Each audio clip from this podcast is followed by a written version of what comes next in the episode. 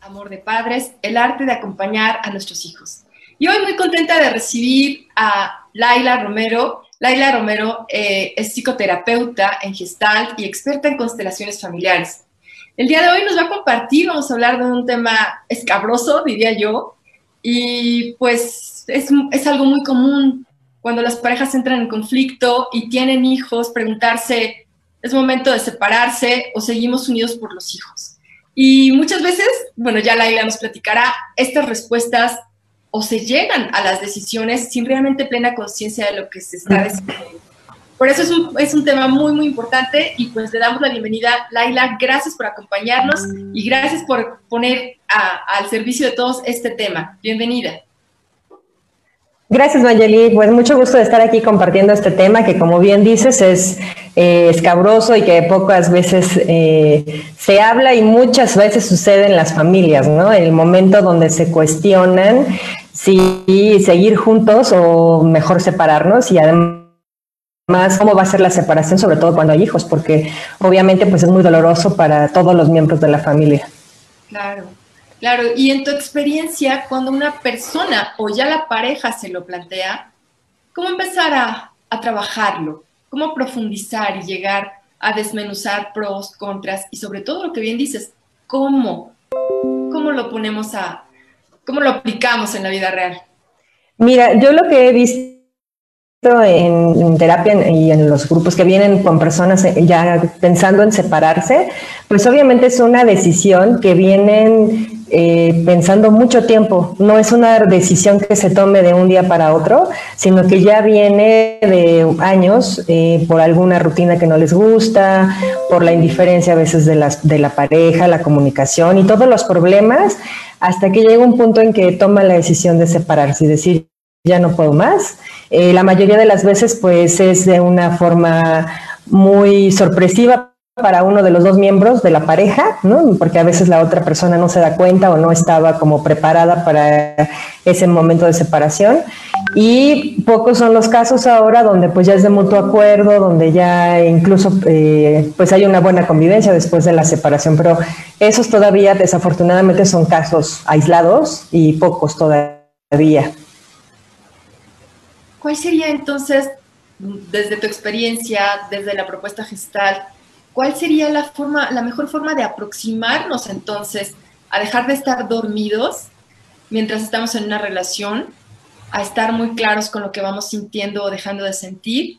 Cuando nos dices que muchas de las personas llevan largo tiempo sin estar a gusto hasta tomar la decisión. ¿Cuál sería la mejor forma entonces?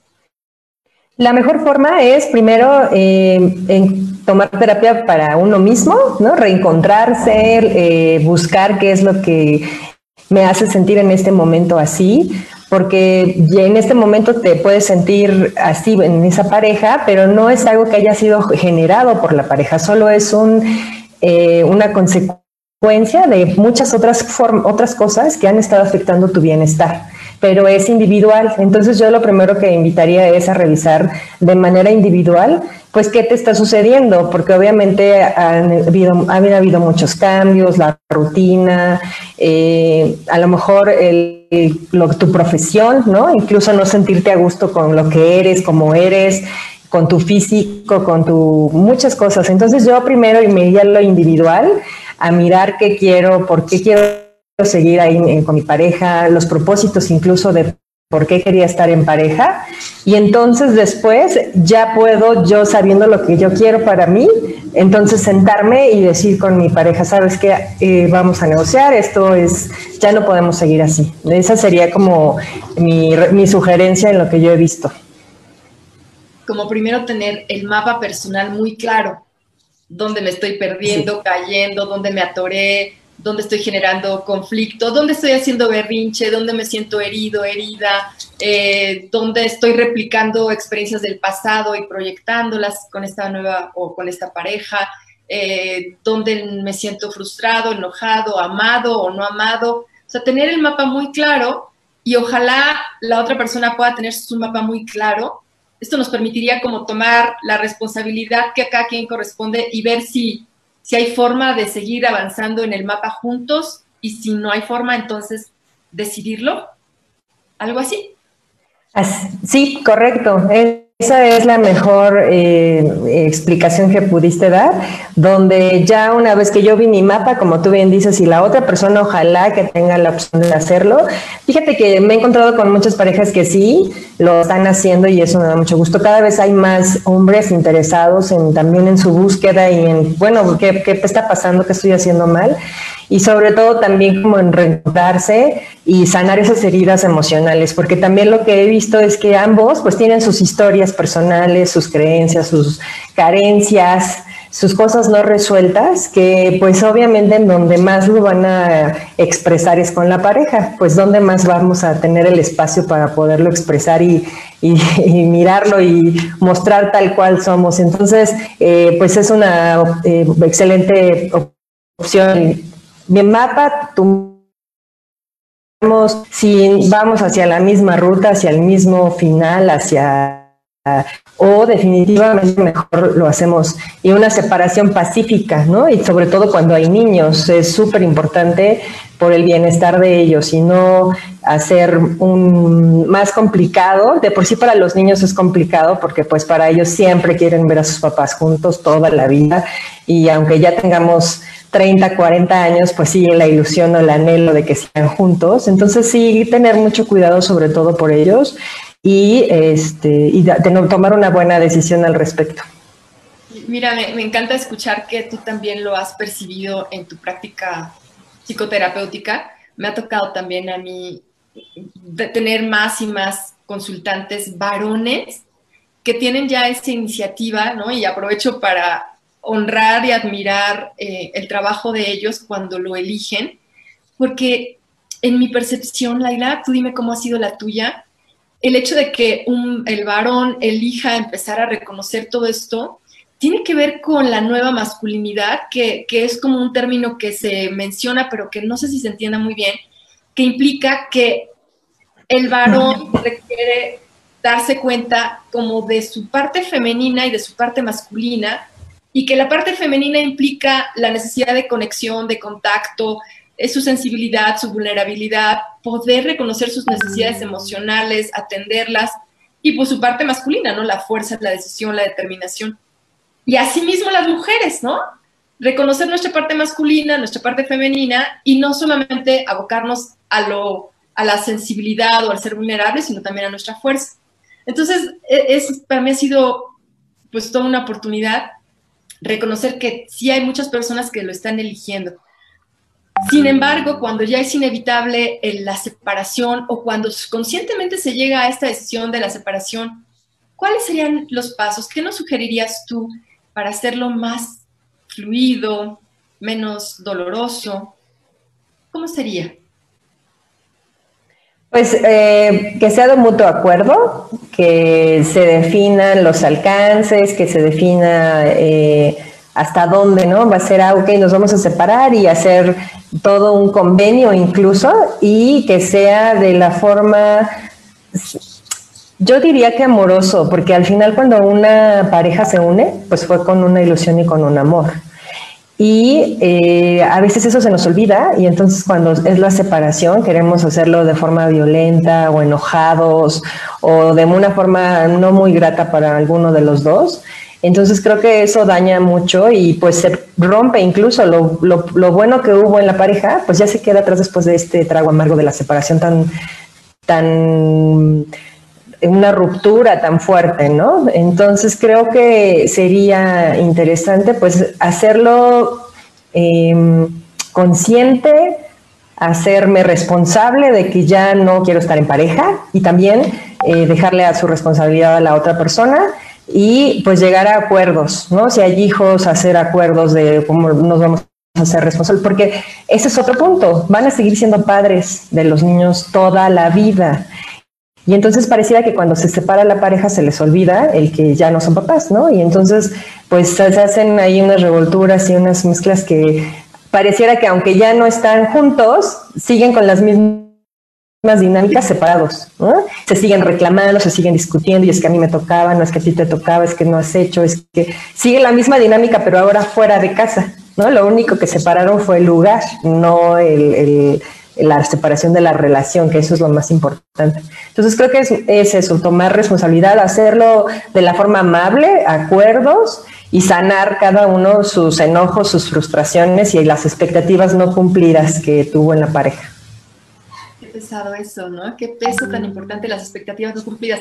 Y ahorita cuando dices separarnos con amor, recordando que nos unimos con amor, ¿qué, qué, qué pueden hacer las personas que nos escuchan con todo lo que no es amor? Con la frustración, el enojo, el odio, ¿por qué no decirlo? Quizá el deseo de venganza me hirió, entonces yo lo voy a herir.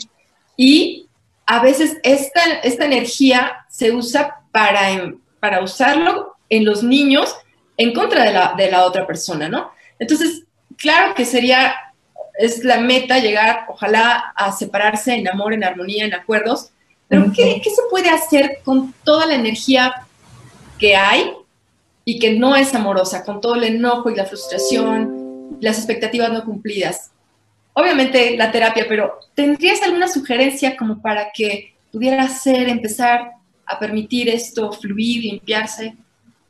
Pues lo primero es obviamente reconocer tus emociones, que estás enojado, que estás triste, que estás frustrado y no descargarlo con el otro ni con tus hijos, sino hacerte responsable de esa emoción buscar maneras de sacar esa frustración, ese enojo, no, tal vez a través del ejercicio, escribiendo, para hacer un acto consciente de qué es lo que te está haciendo enojar. ¿no? Escribir ayuda muchísimo porque eh, la mente a veces está desbordada y no le damos fuga, y entonces escribir nos permite mirar qué estoy escribiendo y hacerme consciente. ¿no? Entonces, eso puede ser buscar maneras de descargar. Eh, eh, ejercicio, cantar, eh, cualquier cosa que te pueda generar bienestar y que puedas reencontrarte con, uno mismo. Meditación, correr muchas otras maneras de, poder contactar con esa emoción para no descargarla con el, otro, porque pues lo único que haces es hacerte daño más al que lo está ejerciendo que al que lo está recibiendo. Digo, se dañan los dos, pero es mucha culpa la que se genera cuando hay mucha frustración y enojo y se descarga con el otro cuando la persona nos, se puede quedar atrapada en la frustración, lo que va a generar es el deseo de hacer daño al otro también, ¿no? Si yo me siento frustrado, al menos que el otro se sienta igual de frustrado. Entonces, obviamente no sería el camino. ¿Y cómo seguir avanzando en esta decisión, donde ya me hice responsable, estoy trabajando esto para llegar acá? ¿Cómo avanzar en la decisión? ¿Cómo decírselo a los niños? Qué errores evitar. Mira, lo que yo he visto es que la mejor manera es, una vez que lleguen a un acuerdo los papás de, oye, ya vamos a separarnos, ok, sí, perfecto, sentarse con los niños y explicarles, pues que obviamente ya no quieren estar juntos, que ya no se entienden, que han decidido darse un espacio y que de todos modos, primero dejarles muy claro que no tiene que ver con ellos, que los van a seguir amando, que van a seguir siendo sus padres y sobre todo que siguen contando con ellos a pesar de que están separados, que lo que se separó, lo que se rompió fue la relación de pareja, donde ya no se llegó a un buen término, pero que la relación de padres va a seguir y van a estar ahí para ellos. Entonces sí hablarles muy claro, la verdad es que los niños lo entienden muy bien y además se dan cuenta cuando hay problemas, son los primeros que se dan cuenta de toda la problemática que hay y a veces los papás pensando que los niños no se dan cuenta o que no les quieren hacer daño, pues esperan mucho tiempo y al final pues sí les están, porque ellos se dan cuenta de todo. Entonces ser muy honestos, sin dar la información de más, ¿no? Únicamente nos vamos a separar, van a seguir con nosotros, etcétera, sin dar razones ni explicaciones, porque al final pues ellos son niños y son cosas de adultos que los adultos tienen que resolver. Entonces tampoco sin dar información de mal, de más y sin hablar mal uno del otro, porque eso es algo que también se da frecuentemente. Una vez que se separan, la mamá empieza a hablar mal del papá y el papá de la mamá y pues al final eso también afecta muchísimo también a los niños porque es un corazón dividido de pues con quién me voy, con mamá o con papá, pero veo que el dolor que mi mamá siente y el enojo que mi papá, entonces se hace mm, la verdad una afectación muy muy importante para los niños emocionalmente. Ya el simple hecho de separarse ya es una, una afectación emocional. Y si le agregamos toda esta carga del papá o de la mamá, se desborda. Entonces sí, ser muy honestos y no dar información de más. en esta honestidad, incluso atrevernos a, decir, mira, en este momento estoy todavía muy enojada con papá o muy enojado este, con mamá y, necesito ocuparme de este enojo. No tiene que ver contigo ni, ni te sientas afectado, pero ponerlo en palabras, ¿cierto? Sí, claro, expresarlo y como tú dices, también que sepan los niños que mamá se siente triste, que también está enojada, que también está pasando por un proceso complicado y eso les da mucha tranquilidad a los niños porque también les da eh, el derecho a sentir ¿no? Porque muchas veces es, no pasa nada, todo va a seguir igual, está increíble, mira, estoy bien. Y eso a los niños confunde, porque es cómo puede ser que esta separación de nuestra familia te tenga tan tranquila, ¿no? Y no es real. Entonces, sí, como tú dices, mm, reconocer y ser muy honesto con las emociones, ¿no? De estoy triste, estoy enojada, en este momento vamos a tomar un tiempo, etcétera. Y los niños lo van a tomar muy bien y también se van a dar chance de estar tristes y de estar de expresar lo que ellos están sintiendo y su dolor, porque pues es algo doloroso también para ellos. Claro, vivir el dolor y atravesarlo mientras duela, que duela, ¿no? Exacto. Oye, Laila, y cuando una pareja, porque las hay también, deciden quedarse, aun cuando la pareja en sí misma ya se rompió y ya no existe, ¿cuál sería la mejor manera si, si se eligiera así? ¿Qué evitar, qué no evitar? Pues mira, si ya eligieron quedarse, pues que sea una algo pacífico para todos y que realmente hagan un compromiso de vamos a dejar en pausa el tema de pareja, en el tema de papás funcionamos muy bien o los acuerdos que hayan hecho y respetarlos. Y pues obviamente eh, dejar la violencia, dejar las agresiones, dejar, em, pues estar eh, tranquilos, lo más tranquilo posible y cuando uno no se sienta bien, como tomarse un tiempo fuera para no descargar la frustración con el otro, no sé, hacer eh, pues el espacio saludable para todos, porque imagínate que vivan todos en la misma casa y que a veces hasta de mala cara, pero si ya decidieron quedarse, pues que lo hagan, pues oye, vamos a hacer roomies, ¿no? Este, a lo mejor decide, vamos a separarnos de recámara, nos vamos a dar un break, pero aquí estamos, ¿no? También eh, que hagan acuerdos, pero que ambos estén, den el sí y, lo respeten, que lo sigan, porque si no, pues se vuelve una guerra sin control. Ok. ¿Y en tu experiencia, ¿Funciona? ¿Llega a funcionar? Sí funciona y algunas veces hasta hay reencuentros porque pues no se habían dado cuenta por la rutina, porque a lo mejor dejaron, le dieron prioridad a los niños, el trabajo, y entonces cuando toman esta decisión de seguir, se vuelven a reencontrar y decir, oye, está bien, ya me di cuenta que tal vez no te veía, no te estaba dando tu lugar, que tal vez tampoco te procuraba, que los cuidados o atenciones que teníamos en conjunto ya no estaban y que también cada uno toma responsabilidad de lo que ha dejado de hacer para el otro y cómo contribuye también para que ya no esté funcionando la relación. Entonces sí, sí en mi caso sí he visto, eh, incluso cuando toman terapia para reconciliarse o ver si se separan o no, todavía eh, se pueden arreglar cosas, porque sabes, hay muchas razones que, que, llevan a las parejas a la separación, incluso a veces hasta de manera inconsciente, el no estar disponible para el otro, ¿no? Porque tienes a lo mejor un amor inconcluso, un amor que no terminó bien y entonces llegaste con tu pareja ya no disponible y pues entonces por eso no estás listo para estar en pareja. Entonces cuando empiezas a descubrir todo esto y a sanarlo, pues puede haber un reencuentro con tu pareja de una manera diferente y eh, reencontrarse.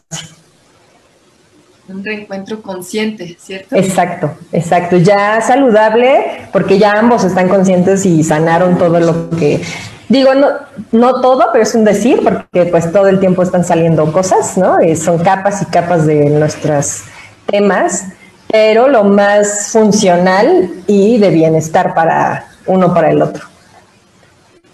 Eso es como, como, yo me imagino, ¿no? Tú como psicoterapeuta también es como nuestro ideal de ver en nuestros consultantes esos, esos resultados. Oye, Laila, ¿y cómo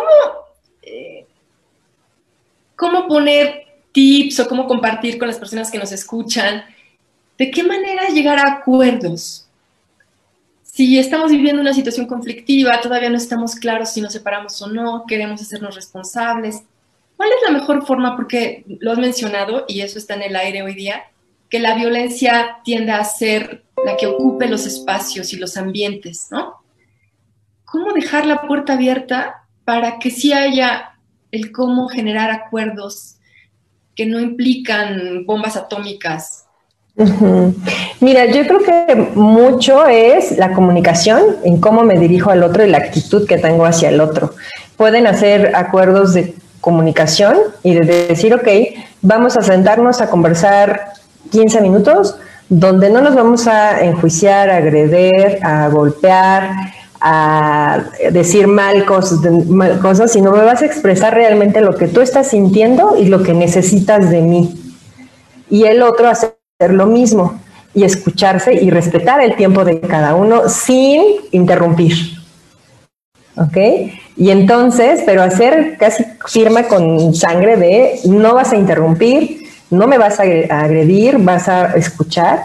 Y entonces que sea un intercambio realmente de conversación y de hablar, porque a veces, pues parece competencia, ¿no? De a ver quién agrede más, a ver quién dice más cosas feas del otro, a ver quién hiere más incluso, ¿no? Y eso no lleva a nada, porque al final lo único que hacen es lastimarse y desgastar más la relación. Yo sé que para ti resulta muy familiar y lo tienes muy claro. ¿Cómo podría ser un ejemplo de esto? ¿Cómo separar el, el hecho, el hecho real, de la interpretación que le da uno o que le da el otro? ¿Cómo de qué manera abordar este diálogo de paz de 15 minutos, reconociendo lo que sí sucedió en lugar de lo que yo interpreté o de lo que tú interpretaste. ¿Cómo, cómo sería un ejemplo de hacerlo? Mira, una que puede servir es decirle, oye, yo me di cuenta, yo me sentí triste cuando vi que hiciste esto y no me hizo sentir bien, ¿no? Y entonces a veces hasta te sorprendes cuando tú expresas que te sientes triste por algo que hizo la otra persona y la otra persona voltea y te dice, oye, pero no lo hice con afán de que te molestara, simplemente lo hice porque estaba en otro momento, porque no fue la intención. Y eso baja muchísimo la, la emocionalidad del enojo de la otra persona, porque realmente te das cuenta que están viendo las cosas de manera diferente y a veces pensamos que lo estamos haciendo para agredir al otro y eso no es siempre así. Entonces, si tú le dices, oye, fíjate, con este eh, mirada que me, que me, diste cuando estábamos comiendo, me hiciste sentir mal y me estabas, me, sentí que me estabas viendo como raro. ¿Está algo bien? ¿Está pasando algo?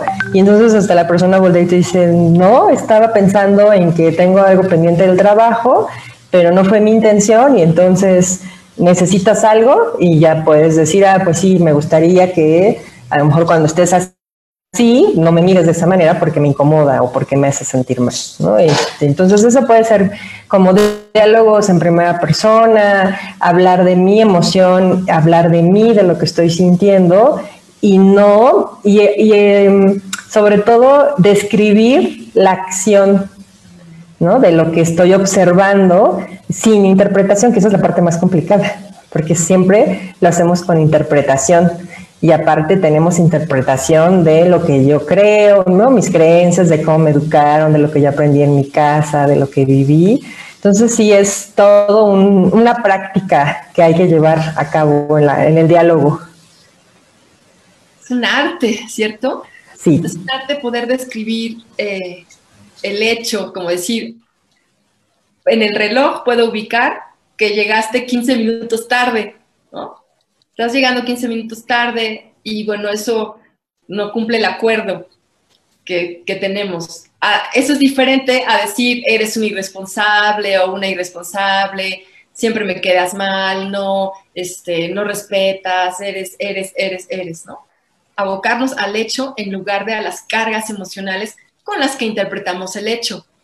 Claro, porque además, sabes que con esto que tú explicas, hace es que el otro se cierre y no escuche y se ponga como en una conchita, no sé, me imagino dos tortugas con sus caparazones porque en cuanto tú empiezas a decirle, es que eres tal por cual y no me dijiste y no me hiciste, y no, la otra persona se cierra y está cerrada al diálogo y no te va a escuchar ni va a sentir lo que está realmente sintiendo, porque no está siendo específica con lo que sucedió. Y entonces la otra persona que está diciendo es que eres, se va a enojar más porque no está logrando lo que realmente quiere, que ser escuchada, mirada, eh, tal vez hasta que pida una disculpa por su atraso, pero está logrando totalmente lo contrario, porque está reclamando y la otra persona entre más reclama, el otro se aleja más. Entonces, eh, como observar, yo los invitaría mucho a observar y mirar la dinámica y cómo es esto cíclico y cómo te lleva a algo que no es saludable para ninguno de los dos. Y, y, tal también este, poder reconocer que dado que somos hombres y mujeres, nuestro cerebro funciona de manera diferente. Y como mujeres requerimos también reconocer que el cerebro masculino busca ser muy práctico y muy objetivo. Entonces también en el lenguaje, en lugar de decir, oye, típica frase seguro que la, que la ubicas, Laira, oye, tenemos que hablar, y para el cerebro masculino es como, oh, oh, ya va a empezar, ¿no? Entonces, como hay frases que en lugar de decir, hay una situación este, que de manera reiterada has llegado tarde a nuestro acuerdo, ¿cuándo tendrías ¿Cuándo estarías dispuesta a que lo renegociemos? Y ya le ponemos algo específico, un tema específico, una charla específica y un objetivo al que queremos llegar, en lugar de decirles, es que desde hace 20 años vienes llegando tarde y entonces y tú y nunca cambias, etcétera, etcétera, ¿no? O sea, ¿cómo podemos, y es, es triste, pero parar de expresar cosas que van a separar y poder decir menos, quizá con más más concreto, ¿cierto? Porque es que el tema del lenguaje y la comunicación me parece un arte.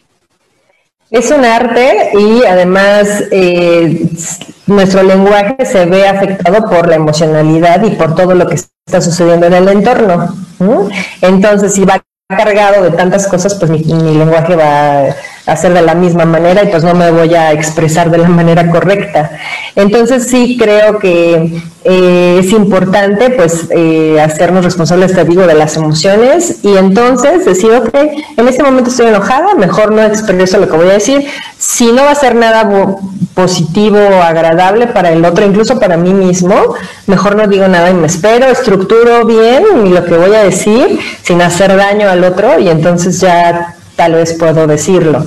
Pero a veces queremos como todo rápido y expresar y entonces salen unas cosas terribles porque lo único que sale pues es algo desagradable y no incluso a veces cuando estamos muy enojados pues lo que sale es nuestro niño herido nuestro niño que no recibió que le faltó algo o algo que no está resuelto entonces sale desde lo más eh, instintivo y de supervivencia y claro que pues es a defenderte porque algo te está amenazando. Entonces no va a ser agradable.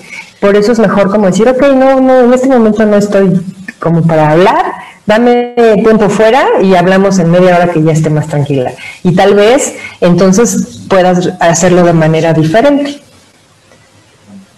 Y es cuando requerimos como reconocer que es el, el niño interior el que está requiriendo o el que está sintiendo herido y, contenerlo como el adulto que soy decir, a ver, no, no te voy a dejar ir a patear o a vomitar tu enojo.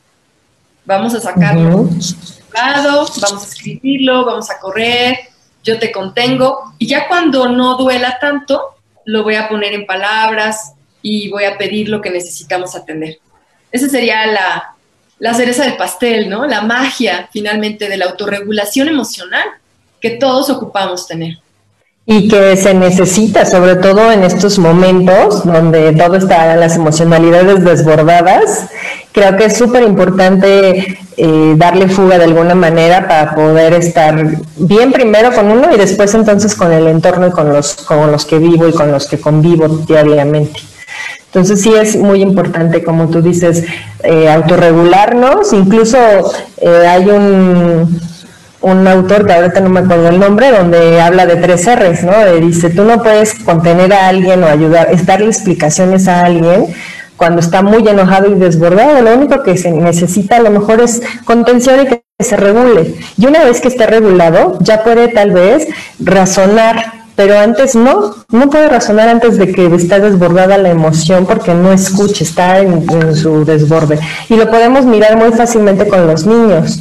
Cuando un niño está muy triste o enojado, lo único que quiere es que lo contengan, lo apapachen y entonces ya cuando está más tranquilo pueden, puedes ya tener un diálogo de qué necesitas, qué te pasó y hacer una reflexión.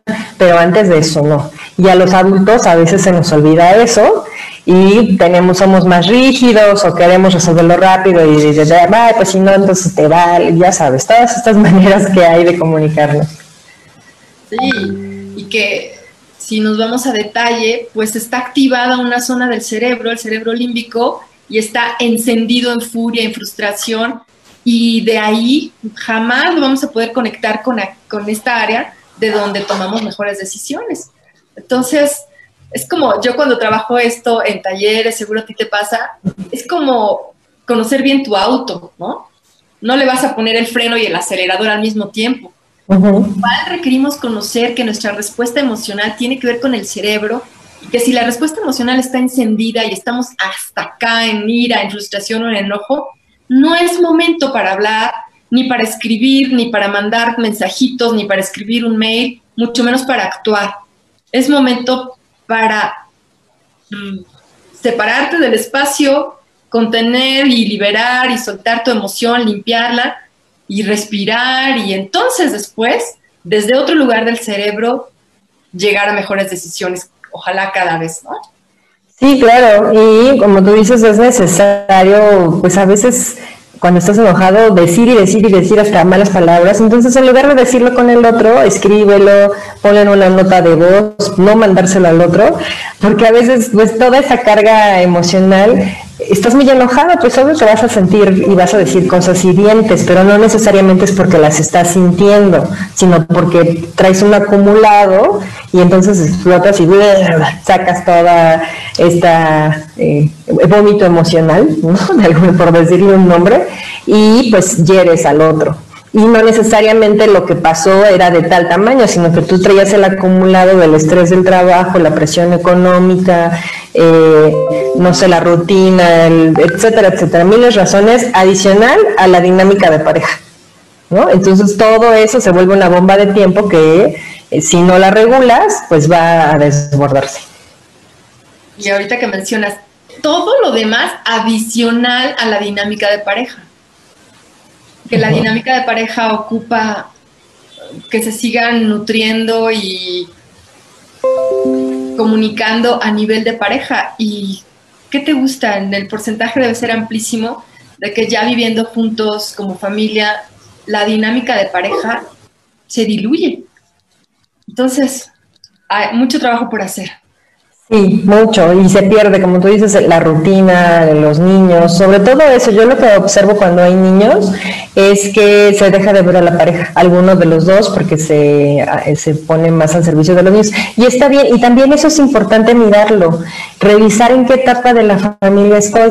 No es lo mismo tener unos niños pequeños que necesitan mi atención a unos niños adolescentes, a unos niños de primaria, a unos niños en la universidad. Las dinámicas de familia son distintas. Entonces también estar conscientes de qué etapa de mi familia estoy, cuáles son sus necesidades y qué necesito también yo para este momento. A lo mejor, pues tal vez no, si son bebés, a lo mejor no voy a tener una ida, no sé, mucho tiempo para mi pareja, pero a lo mejor sí 15 minutos.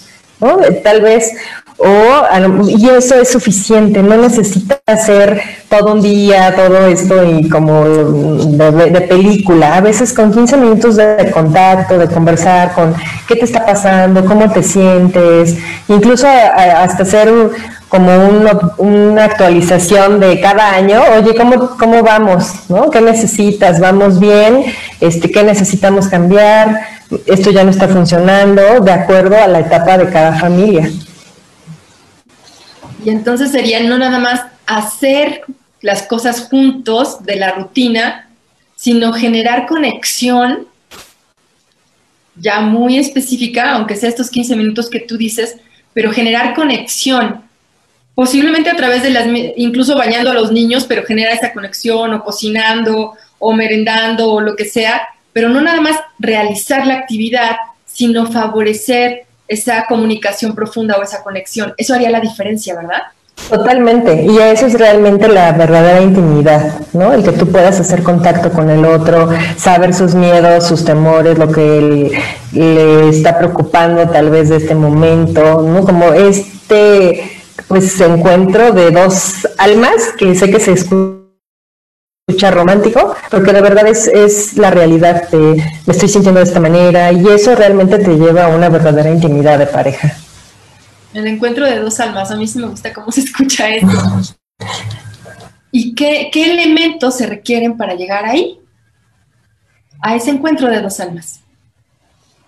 Pues la verdad es que yo creo que es más sencillo de lo que a veces imaginamos. ¿No? Yo a veces me, me encanta ver cuando platico con las personas o incluso con, con, los que vienen conmigo a consulta, es de cómo, pero era tan así de sencillo pero a veces nos complicamos por la mente y por los pensamientos y a veces es muy, muy práctico y en cuanto más lo vas dando cuenta de los cambios, pues vas dándote cuenta de lo fácil que es. Entonces yo creo que sería, eh, pues como hicimos, hacerte responsable de que sientes, eh, revisar si tienes algún tema pendiente por resolver de, tu pasado, sanarlo, eh, incluso pues ahorita la verdad hay muchos libros, hay muchos, incluso revisar a lo mejor tu relación con mamá y con papá y ver cómo fue como referente, porque al final eso es nuestro referente. Entonces observar si lo que yo estoy viviendo se parece o no a lo que tengo de mi historia y si sí, entonces es tomar acciones para modificarlo, porque a veces es de manera inconsciente lo que está pasando dentro de tu de tu pareja. A veces no te das cuenta. O a veces dices, es que nunca quiero ser como mi mamá. Y de manera inconsciente estás repitiendo lo mismo. Entonces, creo que es importante revisar, es mucho un autoexamen de dónde estoy, eh, qué problemas estoy teniendo con mi pareja, ¿no? No sé, a lo mejor por el tema de los hijos, ver todos los roles que hay papá, pareja, este, profesionista, administrador del hogar y ver cuál es la problemática real, en dónde de estas áreas es donde está teniendo el problema. A lo mejor es de, pareja o a lo mejor es por el tema de económico o por el tema de la dinámica familiar, ¿no? Eh, tal vez el reclamo de no estar resolviendo juntos algunas cosas de casa. O sea, revisar eh, y observar qué es lo que está sucediendo en nuestra dinámica de pareja y rescatar lo que sí estamos haciendo bien, asumiendo la responsabilidad cada uno de encontrar y de estar generando su mejor versión. Correcto. Y también eso que dices, también mirar que no todo lo estoy haciendo mal, ¿no? Porque hay cosas que a veces, como estás tan enfocado en lo malo y en lo que no está funcionando, se te olvida que hay cosas que sí están bien y que están funcionando y que eso tal vez es algo de lo que necesito mantener y revisar mis áreas de oportunidad.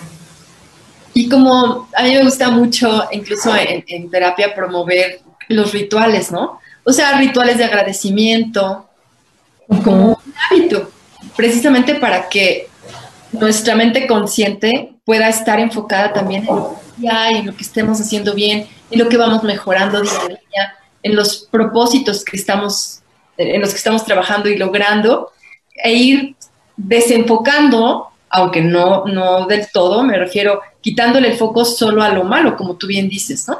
Entonces, algunas prácticas, algunos rituales, como los que nos acabas de compartir, la comunicación, estar en este proceso de reflexión interna, ponerlo en palabras, expresar lo que siento, lo que necesito, y ir haciendo estos cortes de cómo vamos hasta aquí, cómo te sientes hasta aquí, qué más necesitamos implementar. Esa sería como la receta mágica del pastel, ¿no? Así es, eso es la, receta mágica y también el, a lo mejor hacer avances incluso de semana, porque a veces pedimos cosas a los a las parejas y no nos damos cuenta cuando ya hicieron los cambios, porque seguimos enfocados en lo que no han hecho y lo que no han resuelto. Y entonces también para el otro es desgastante porque dice, oye, es que ya di mi esfuerzo, ya hice el cambio, ya hice el otro, pero parece ser que nunca va a ser suficiente.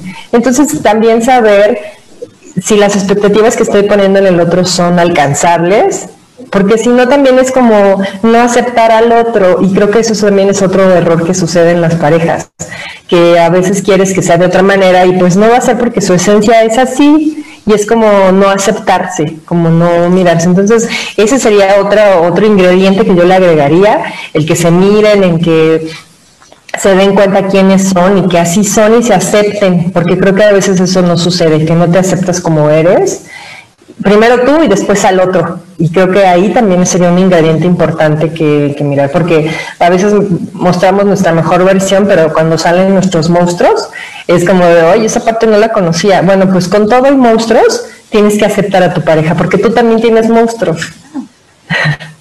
Claro.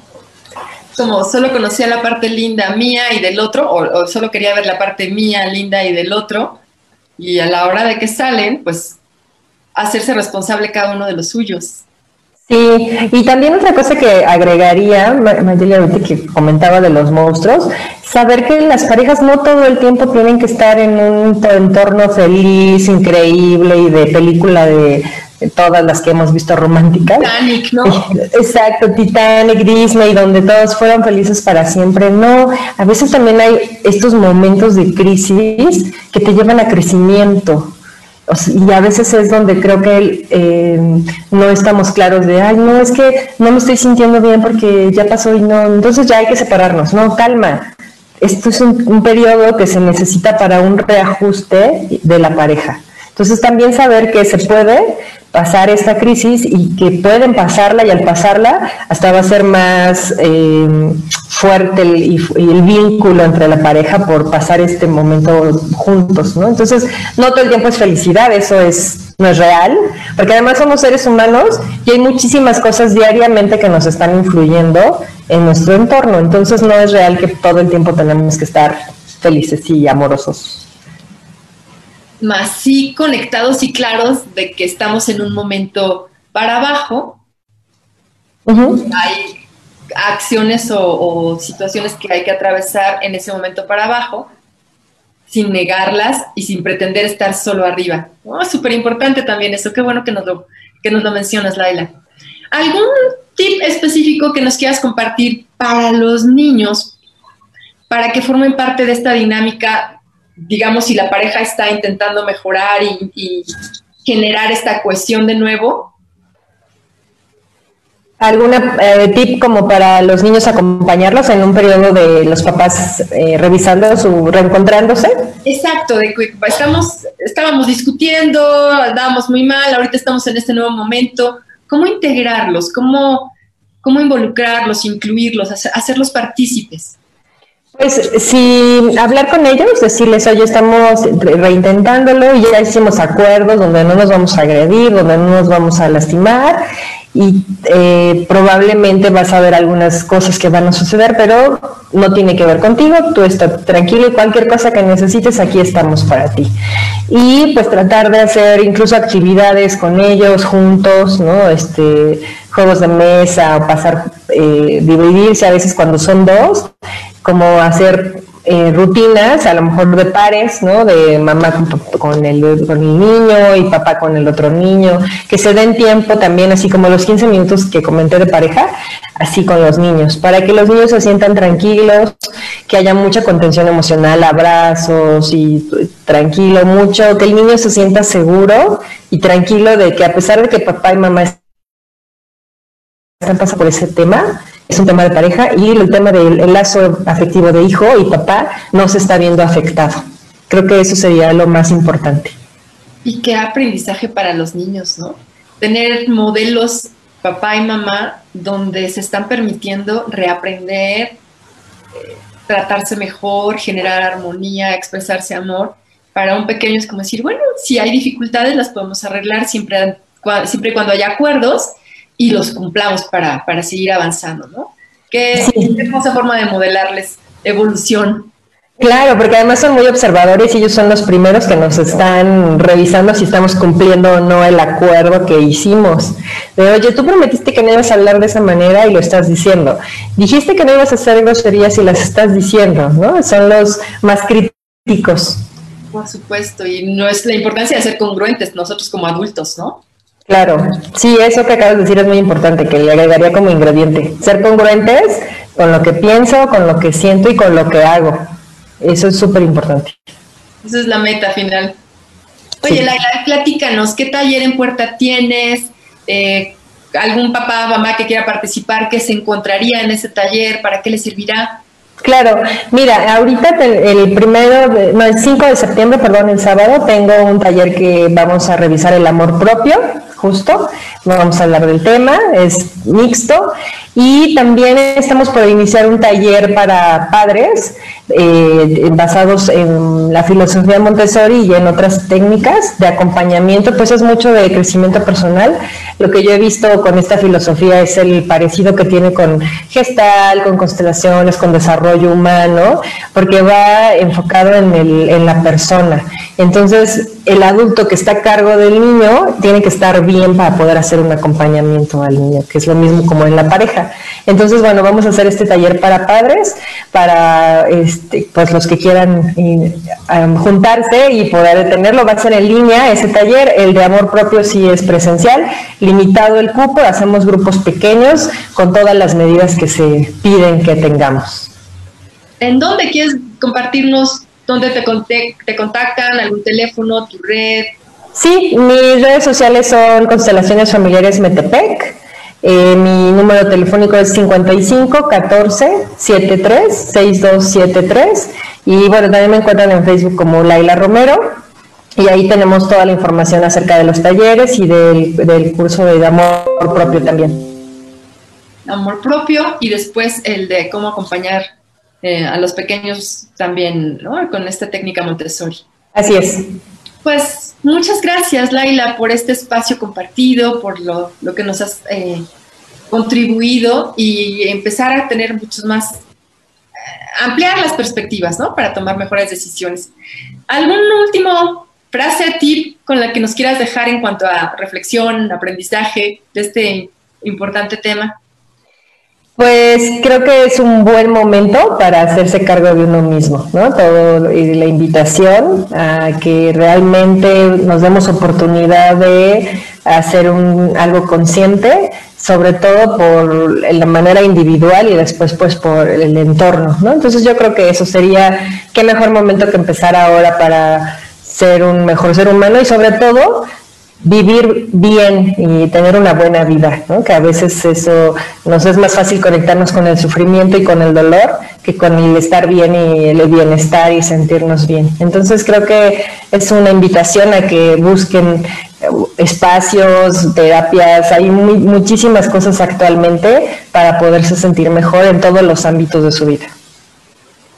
Y esta reflexión con la que nos dejas implica no esperar que la felicidad y la estabilidad venga de afuera. En este momento donde todo lo de afuera se está desmoronando, justo es el momento para ir adentro y desde ahí empezar a ver cómo, cómo me doy este, este reencuentro, este crecimiento, esta posibilidad. Bueno, pues excelente, Laila. Pues te agradezco mucho, mucho. Ojalá que no sea la última vez que, podamos compartir este espacio y pues nos vemos pronto entonces. Muchas gracias Mayeli por la invitación y encantada de estar aquí y estamos en contacto. Claro que sí. Linda tarde. Bonita tarde. Gracias Adiós. por acompañarnos. Los esperamos el próximo miércoles a la una de la tarde en Amor de Padres, el arte de acompañar a nuestros hijos. Hasta pronto. Gracias.